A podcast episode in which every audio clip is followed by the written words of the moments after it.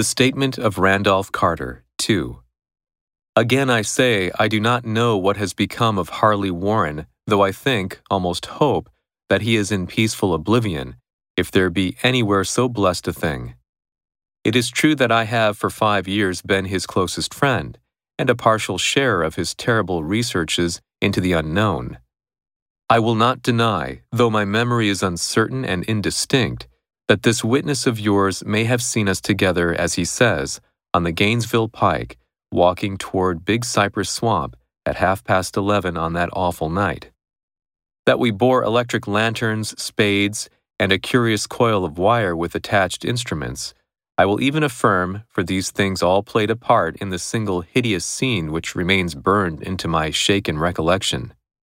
But of what followed, and of the reason I was found alone and dazed on the edge of the swamp next morning, I must insist that I know nothing save what I have told you over and over again.